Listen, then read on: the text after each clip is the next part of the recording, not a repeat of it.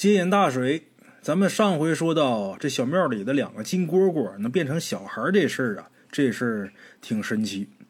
在前文书咱还提到，呃，大瑞他们村有这么一个外号叫网兜子的这么一个哥们儿啊，这人呢，呃，喜欢呃逮鱼摸虾的，喜欢打一些野物，不管年景好坏哈，他那个收获总是满满的。但是这人呢，光棍一个人，性格比较孤僻。讲话呢，秦桧还有仨朋友呢。这网兜子啊，也不是说一个朋友没有，他也有一个朋友，谁呢？大仓啊。今天呢，咱来聊聊他俩。这会儿这个大水呢，在缓慢的退。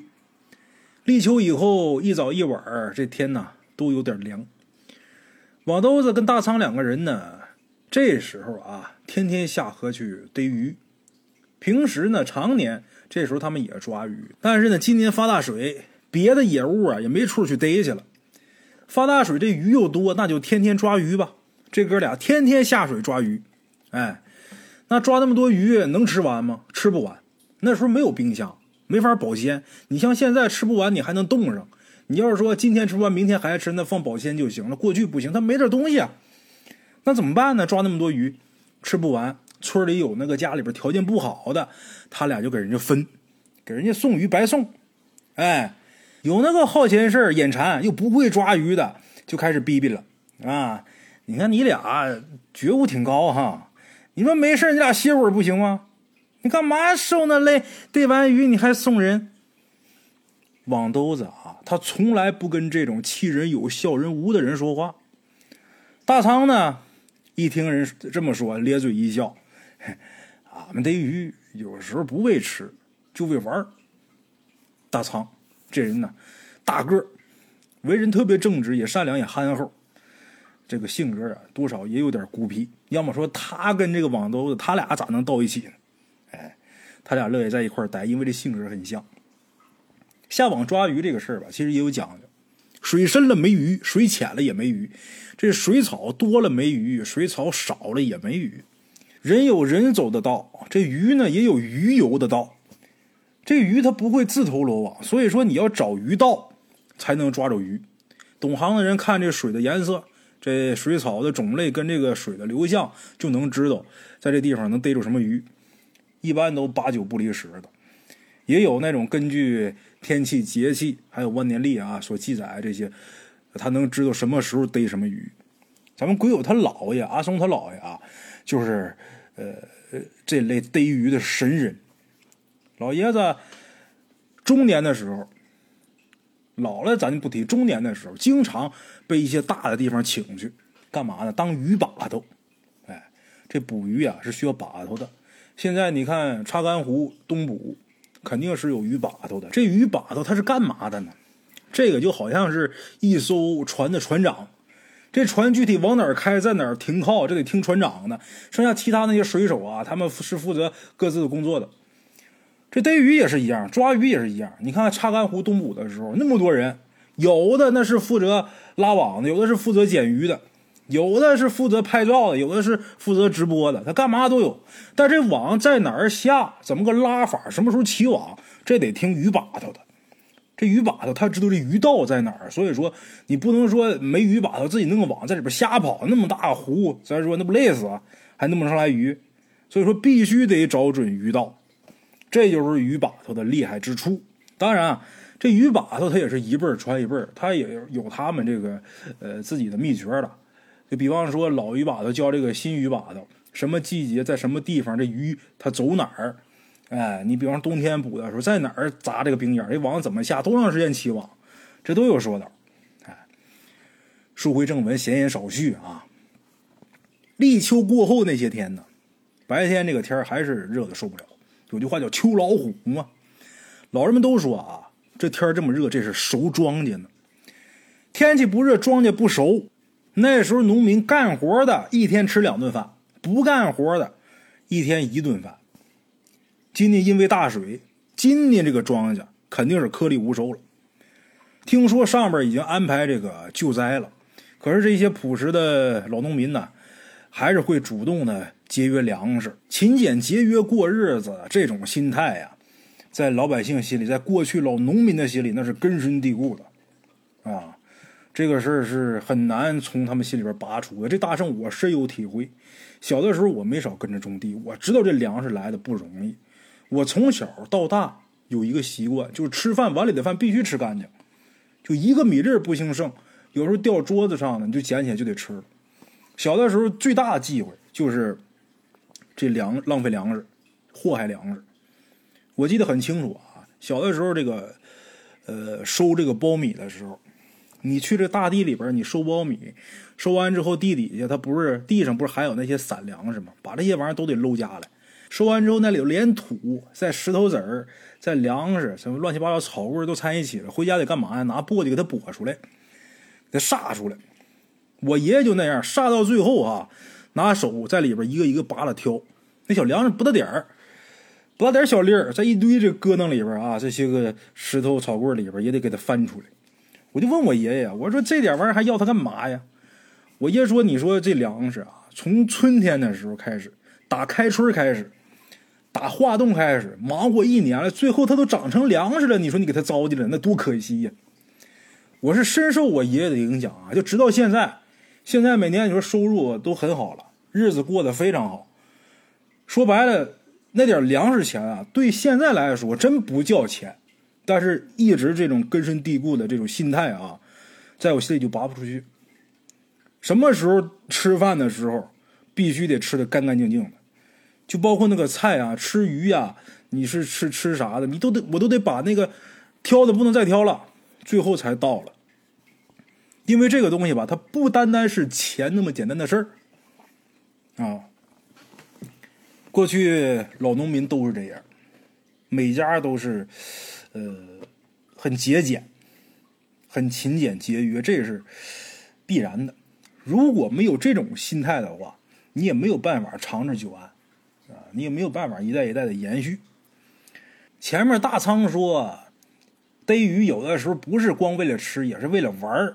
这是你说逮鱼跟钓鱼其实一样的，就喜欢这个鱼还没有出水的那个感觉，那个兴奋劲儿，充满了未知。像钓鱼的话啊，你还能跟他搏斗，挺有意思的，那是很兴奋、很激动的，这个肾上腺素飙升。一般喜欢钓鱼的人都是在等鱼咬钩往上拉的那一刹那。你说那钓鱼平时在那一坐，那有什么意思？啊多无聊啊！但是上鱼的时候就那一劲儿啊，可能说一两分钟，可能说三五分钟，哎呦，那个感觉特别特别好，就跟你飙车什么是一样的。你看钓鱼这个运动啊，实际是一个很安静的运动。但是，所有钓鱼人都在等待这一刻的刺激。他是这样的，逮鱼跟钓鱼一样，但是等这鱼一旦出水了，这感觉就没有了。把这鱼钓上来，弄上岸了，你知道怎么事了，就没意思了。哎，马上再拴上饵，再扔下一钩，就是这样。这捕鱼也是一样，这网没上来之前呢，那甭提多兴奋了啊！有那个在河里边下挂子的，干嘛的？看上面那漂哈。乱颤乱动呢，哎，心里边高兴啊！不定这一网得多少呢啊？怎么怎么高兴？就是一拽上来两条，马马上泄气啊！就一转满网，摘完之后也就那么事儿。真有不吃的，马上就放了。哎，大部分逮鱼的人呢都不喜欢吃鱼，钓鱼的也是，吃鱼就是为了填饱肚子，那玩意儿也不能说见天吃。抓鱼、钓鱼，大部分都是为了玩儿哎，大伙记住这个。话说有这么一天，网兜子跟大仓两个人划船找能下网的水域，因为这会儿这个水面上漂的都是烂草啊、烂木头，根本就不能下网，必须得找那个背水溜、没有暗流的地方，那地方那个水才干净，才能逮着呃理想的鱼，比较大的鱼啊。这俩人在水里边转悠，网兜子眼尖。发现远处啊，好像有个人上半身落在水面上，趴在一块大木头上，在水上飘着。王兜子这眼睛可了不得，说白了那是个猎人呢，什么都能干，不光能抓鱼摸虾的啊，想打点野物那也灵。所以说他这眼睛好使，眼尖。一看见这个，赶紧叫大仓往那地方看。大仓划了好一会儿啊，拿眼睛啊才看见那人等靠近点看，原来是个岁数不小一老太太，趴在一块破木头上。这老太太也不知道是死是活，但是从这个头发呀，从这个衣裳啊，能看出是个老太太。赶紧把这破船划进，发现呢，这人还有口气儿，没死。一看没死，大仓憨厚啊，直接就跳水里边，拖着老人，网兜子在上面使劲一拉，把这老人给弄船上来了。弄上来之后啊，这俩人呢，赶忙是抹着前心，拍着后背。没一会儿，这老人呢，慢慢把眼睛睁开了。这时候大仓就问大娘：“你是从哪儿让大水给冲到这儿来的？”那个，您喝口水吧，要吗？老太太这会儿啊，张嘴了。之前问说你从哪儿冲过来的，老太太没说话。说大娘，你要不喝口水吧？老太太张嘴了。这一张嘴，把一向沉默寡言的网兜子都给逗乐了。老太太说：“我这一道上没干别的，光他娘喝水了。龙王爷这是想撑死我呀！说什么我也不能再喝了呀！”大仓一看看这老太太说话啊，挺精神。再一想，自己刚才说的话也是糊涂话。你说他在水里边漂这么些天，他还能渴吗？哎呀，说话挺精神。刚才在那趴着，可能是累了。弄上来之后缓缓。大仓又问老太太：“您是哪儿的呀？咱哥俩也没什么事儿，在这儿逮鱼。你要是离得近的话，俺俩赶紧送回去吧，省得家里人惦记。”你看啊。过去那人呢，心肠好。现在也不是说人心肠多坏，但是有些事情你不敢干呐，对不对？社会上近些年，由于这网络发达，好多地方出现了一些比较呃比较另类的事儿啊，大伙儿都能在第一时间发现，第一时间知道信儿。哎，你比方说扶个老大娘，扶个老大爷。你比方说送一个孕妇回家等等等等这些事儿，最后沾包的都有。现在人不是说心肠不好，有好多人心肠不敢好，他心里边其实还是热，但是不敢有所作为。但是过去没有那些事儿啊。老太太，您在哪儿？您家在哪儿？咱俩哥俩也没事儿给你送回，省你家里边担心啊。老太太说：“我是雄县赵北口的，我是要去大柳河镇东边富个庄。”哎，去串亲戚。这富个庄是个村啊，我是要到那儿去串亲戚。这不让大水给我冲这儿来了吗？当时网兜子跟大仓这哥俩呀，也是一时糊涂。他俩就没想象这大水都过去多少天了，一个老太太在水里边泡这么长时间，怎么可能还活着呀？再说啊，这么大的水，他上哪儿找他亲戚去？他俩没想到这些。听老太太这么说，就说那老太太这离大了河也不远，也就二十来里地。呃，咱哥俩要是去的时候，还是顺着水流。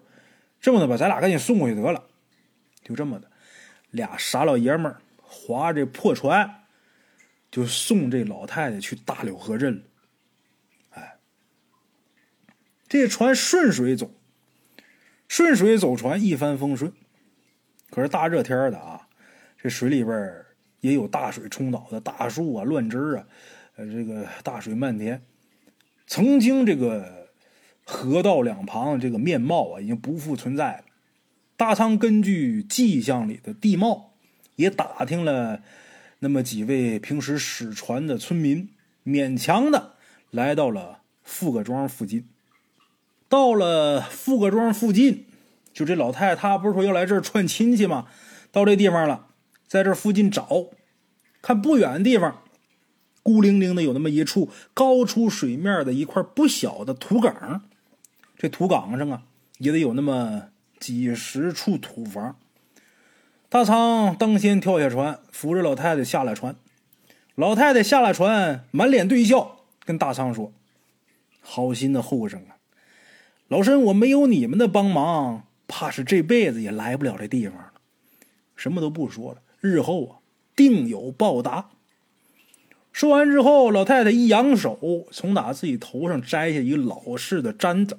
哎，这簪子大伙都知道吧？现在有玩那个，呃，穿汉服的，脑袋上还别着个呢。老时候这女人盘头啊，盘好之后头上打上簪子，这头发就定型，就不散了。哎老太太把这簪子拿下来，递给大仓。哎，之后老太太又说：“后生，你拿着它，日后相见呐，还有用得着你的地方，留个念想吧。”大仓不好意思收，可是老太太坚持给，啊，没办法，勉强的把这接过来，拿在手里。老太太转身就往土岗上走。她这头发上之前别着簪子，把这簪子摘下来给大仓，这头发上可就没别的了。她这一转身，这头发可就散落在身后了。这头发往下一散，这网兜子定神一看。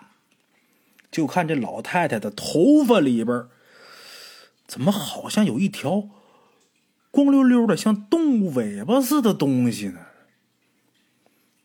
啊！这一天，这哥俩没干别的，这鱼没逮成啊，把老太太给送这儿了。没逮着鱼，划着船在水里边瞎转悠，找着看看有什么东西。啊，能能能不能划拉着什么东西？那年代物资匮乏，那什么东西都是好的。大仓跟瓦兜子说啊，前两天听说使船的老坏小子在水里边捞上来一个大木头柜子，那柜子里边还有呃很多很多衣裳啊。那衣服看那样泡时间应该不长。哎呀，他捞上来之后，这一家子可乐坏了。还有那村西头那个老李光棍他在水边插鱼。在水里面那乱草里边捞上来一筐小木头人哎呀，弄回来之后老小子乐坏了。本来他一个人挺寂寞的，这下行啊，多好几个木头孩子，天天在家鼓捣那几个木头娃娃。大仓在这说，网兜子那跟闷葫芦似的，听着想着，嘴上没搭话，也没搭理大仓。大仓也习惯了啊，他他就那么一个人啊。大仓平时就是他自己说。网兜子在那听，啊，大仓性格比较孤僻，不怎么爱说话。那网兜子更是，一旦他俩要是有什么社交，必须得是大仓上，哈哈，大仓还能说两句，网兜子干脆不吱声，一闷葫芦。他俩也各自习惯这个状态了。他说他的，他愣他的，哎，一个说的挺嗨，一个听着挺嗨。把船划到村边上，天也热。回去的时候又是顶着水流滑的，这俩人呢累得浑身是汗，在水里边简单洗了洗，算是洗了个澡。然后两个人呢各自准备回家。就在要分开的时候，这时候一字千金的网兜子说了句话：“我觉着咱们今天救的不是个人。”大仓听完之后，心里边琢磨呢，网兜子就走了。哎，大仓心里边纳闷也不能这么说，他怎么能说这话呢？咱今天救的不是人，老太太是给我簪子，没给他，他这心里边是不是有什么情绪呀？然后骂老太太不是人，那么远给送去，要不明天我把这簪子给他呢？这不对呀，他那人他不不是那个爱财的人呢。什么玩意儿不是人呢？那不是人，那还能是什么？那真真的就是人呢！哎，得了，回家吧，不想了。到家吃了一口干粮，脱了衣裳就准备睡觉，太累了。脱下衣裳，这一脱衣服，白天老太太给的那簪子就掉在这炕席上了。大仓把这簪子放在这个炕席下边，翻身呢，这人就睡过去了。过去那人心里边没事你看现在这个一天总失眠或者怎么样，他心里边总是有事儿。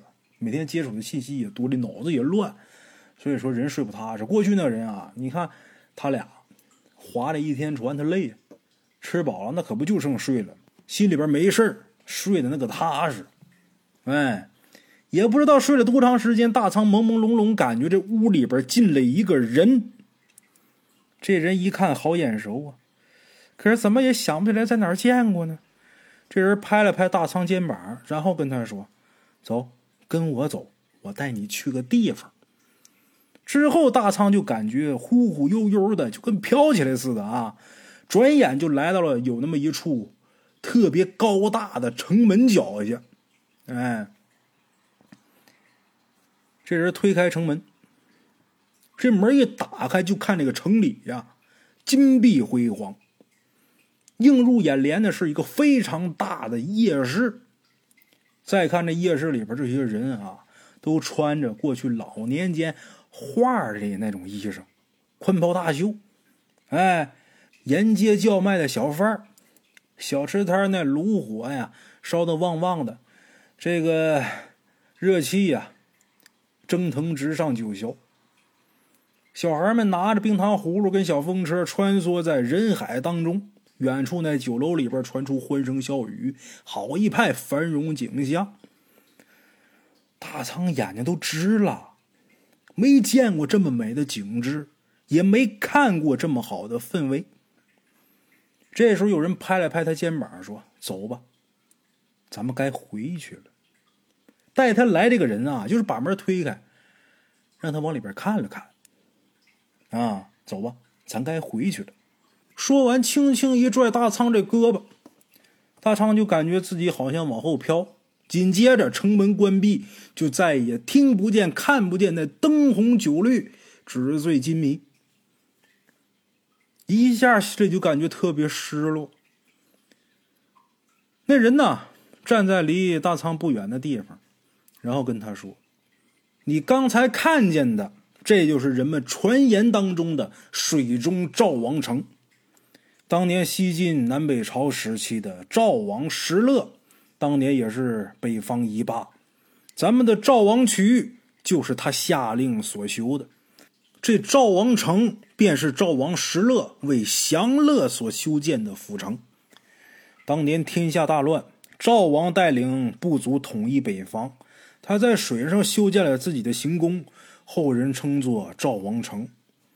赵王城藏天下之珍宝，后来赵王病死，这个地方又毁于大水。可方士们说，赵王城得天下奇珍异宝所护，形去神在，所以每隔一甲子，一旦逢大水之年，必定显露于世。今年正好一甲子之数，而且恰逢大水，这是天赐良机。你可这般如此，如此这般。说完之后。一拍大仓肩膀，大仓迷迷瞪瞪就不省人事了。怎么回事啊？大仓惊醒，已然是日上三竿。家里边的嫂子听见屋里边动静，挑帘进屋就说：“好家伙，刚才嗓子都喊哑了，让你起来跟你哥去村大队里边去拉粮食，就是叫不醒你呀。”你快起来去村大队吧，乡里边派来人了，给咱们发救济粮来了。你哥自己哪儿弄得回来呀？你赶紧去看看去吧。哎，这大仓有个哥哥，他哥叫什么呢？叫大屯。啊，你看他们家这名起的啊，仓是仓库的仓，这屯是囤积的囤。估计要再有个哥俩，得叫一个叫大梁，一个叫大石啊。大仓囤大粮食。过去老人呢，想起来什么名字就给孩子起什么名字，主要还是没文化啊。但是我大我我觉得啊，大圣觉得这名还挺好听的，哈哈，最起码比现在什么这些乱七八糟那个那些个名字，我觉得有意义啊。大仓穿衣服去村大队，其实当年这个大队呀早就被水淹了。那天分粮食的地方就在村南街口以南下坡的地方。看见人们都忙着，村委会这会计给村民们发条子，这条子上写着户主名字，你家几口人啊？那个时代，你们家几口人就分多少粮，他是按人头分粮。大仓找着他哥大屯，两个人拿着呃分完的粮食回家。大仓啊，这一道上一直在回想昨天晚上那个奇怪的梦。他从来没见过这种场景，太好了，他特别渴望再见一次。回家之后，把这粮食安排妥当，他就跑到网兜子家去了。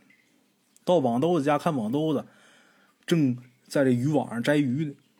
网兜子说：“早上叫你去下网逮鱼去，把他们隔壁村的狗都给喊叫了，你他妈愣是没醒。”大仓拿破树墩子坐在这网兜子身边，下手帮忙摘这网上的鱼。一五一十的又把昨天晚上他做的这个梦跟网兜子说了。这哥俩好啊，哎，没跟自己哥哥嫂子说，可跟网兜子说了。而且大仓还想起来了，昨天晚上我梦里边带我的那个人，就是咱们昨天救的那老太太。此言一出，网兜子这脸色可不好了。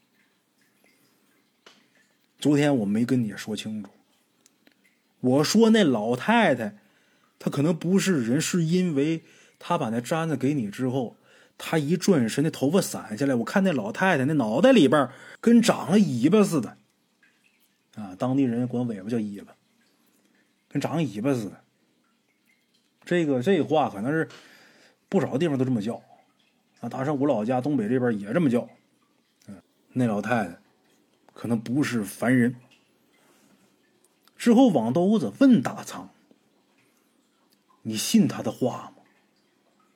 大仓说：“胆小不得将军做。哎，万一我要是能进去那个城里边，拿他个三样五样东西，等大水过后，咱哥俩先一人讨个老婆，先睡他三天三夜。”王兜子一听这话啊，也美了，鼻涕泡都乐出来了。别看他一天沉默寡言呢，但是，一个人太孤独了。每个人都是害怕孤独的。咱们人为什么是群居动物啊？怕孤独。哎，谁也躲不了这个。那时候说个媳妇儿，可是不太好说，想娶媳妇儿费劲。那当然，现在娶媳妇儿也挺费劲啊。那时候嘛更费劲。你家里边最起码得有得有得趁啊！你看现在说娶媳妇给彩礼买房，你得有车或者怎么怎么样？你房得是多大平数的？你这车得是什么等级、什么级别的啊？得是多少多少钱？你存你存款得有多少多少？现在有一个衡量标准，过去也有，只不过随着时代不一样啊，他要的这个东西不一样，他要的这个数目字不一样罢了。你要过去，他最起码你也得给彩礼，你们家最起码也得有有个房啊，有那么半亩地啊，二亩田的，是不是？现在你可能变成房子，变成车了。但是这个东西随着年代发展啊，它涨得有点太快了，有点脱离咱们现在老百姓的收入了。所以说，结婚说彩礼这事儿就是引起了很大的争议。其实本身给彩礼这是中国一个传统的习俗，这个倒是没有什么问题。但是你这个东西，你太脱离实际了，那就成难为人了。过去娶媳妇儿也不容易，像大仓他们那年头，你像网兜子那样，家里边再没什么底儿啊，也没有个亲戚朋友帮衬的，家里边人又不全乎，他不好说媳妇儿。这会儿大仓说：“我要真能进赵王城里边弄两样宝贝出来，等大水一退，啊，把宝贝一卖，有了钱，是不是一人先收个媳妇儿，先睡他三天三夜？”哎，那么说大仓为什么会有这个想法？他前面。老太太在大仓的梦里边跟他介绍完这个赵王城之后，不是告诉他如此这般这般如此吗？就是在教他。哎，所以说网兜子问他：“你相信他吗？”大仓说：“胆小不得将军做。我要真进去弄出宝贝来，啊，什么都好说了。把这事跟网兜子一碰，